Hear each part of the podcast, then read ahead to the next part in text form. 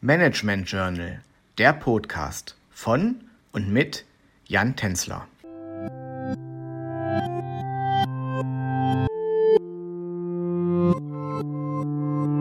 Herzlich willkommen zu unserem Podcast Gemeinsamkeiten und Besonderheiten von Familienunternehmen.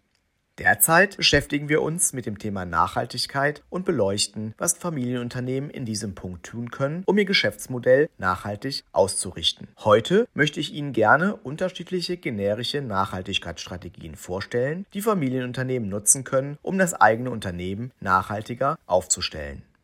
Bei den generischen Nachhaltigkeitsstrategien unterscheidet man die Effizienzstrategie, die Konsistenzstrategie sowie die Suffizienzstrategie. Bei der Effizienzstrategie geht es als Unternehmen darum, weniger Schadstoffe zu Beginn des Produktionsprozesses sowie beim Gebrauch des Produktes zu erzeugen bzw. zu verwenden. Beispielsweise sorgt eine effiziente Beleuchtung dafür, dass, obwohl dieselbe Lichtstärke erzeugt wird, der Stromverbrauch jedoch geringer ausfällt. Unternehmen, die im Rahmen einer Effizienzstrategie nachhaltiger produzieren möchten, sollten ihren Fokus auf technologische Innovationen richten. Bei der Konsistenzstrategie wird das Hauptaugenmerk eher auf die Kreislaufwirtschaft gelegt. Das heißt, das Unternehmen legt einen Schwerpunkt darauf, Produkte recyclingfreundlich zu gestalten oder Rückführsysteme zu etablieren. Unternehmen, die im Rahmen der Konsistenzstrategie ihre Nachhaltigkeit verbessern möchten, legen besonderen Wert auf die technologische und organisatorische Ausrichtung des Unternehmens.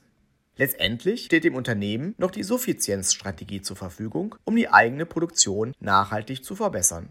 Die Suffizienzstrategie setzt allerdings die Verhaltensänderung bei den Kunden voraus. Hier geht es um weniger Konsum bzw. alternative Wege des Konsums. Unternehmen, die eine Suffizienzstrategie im Unternehmen verankern möchten, setzen beispielsweise auf den Trend der Sharing Economy bei den Kunden. Grundsätzlich stehen Unternehmen somit verschiedene strategische Möglichkeiten zur Verfügung, um die Nachhaltigkeit im Unternehmen voranzutreiben.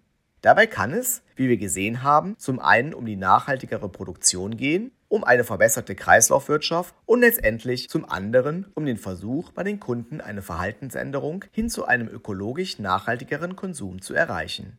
Ich freue mich, dass Sie auch dieses Mal wieder mit dabei waren. Beim nächsten Mal geht es erneut um das Thema Nachhaltigkeit. Ich würde mich sehr freuen, wenn Sie auch dann wieder mit dabei sind. Bis dahin viele Grüße, Ihr Jan Tänzler.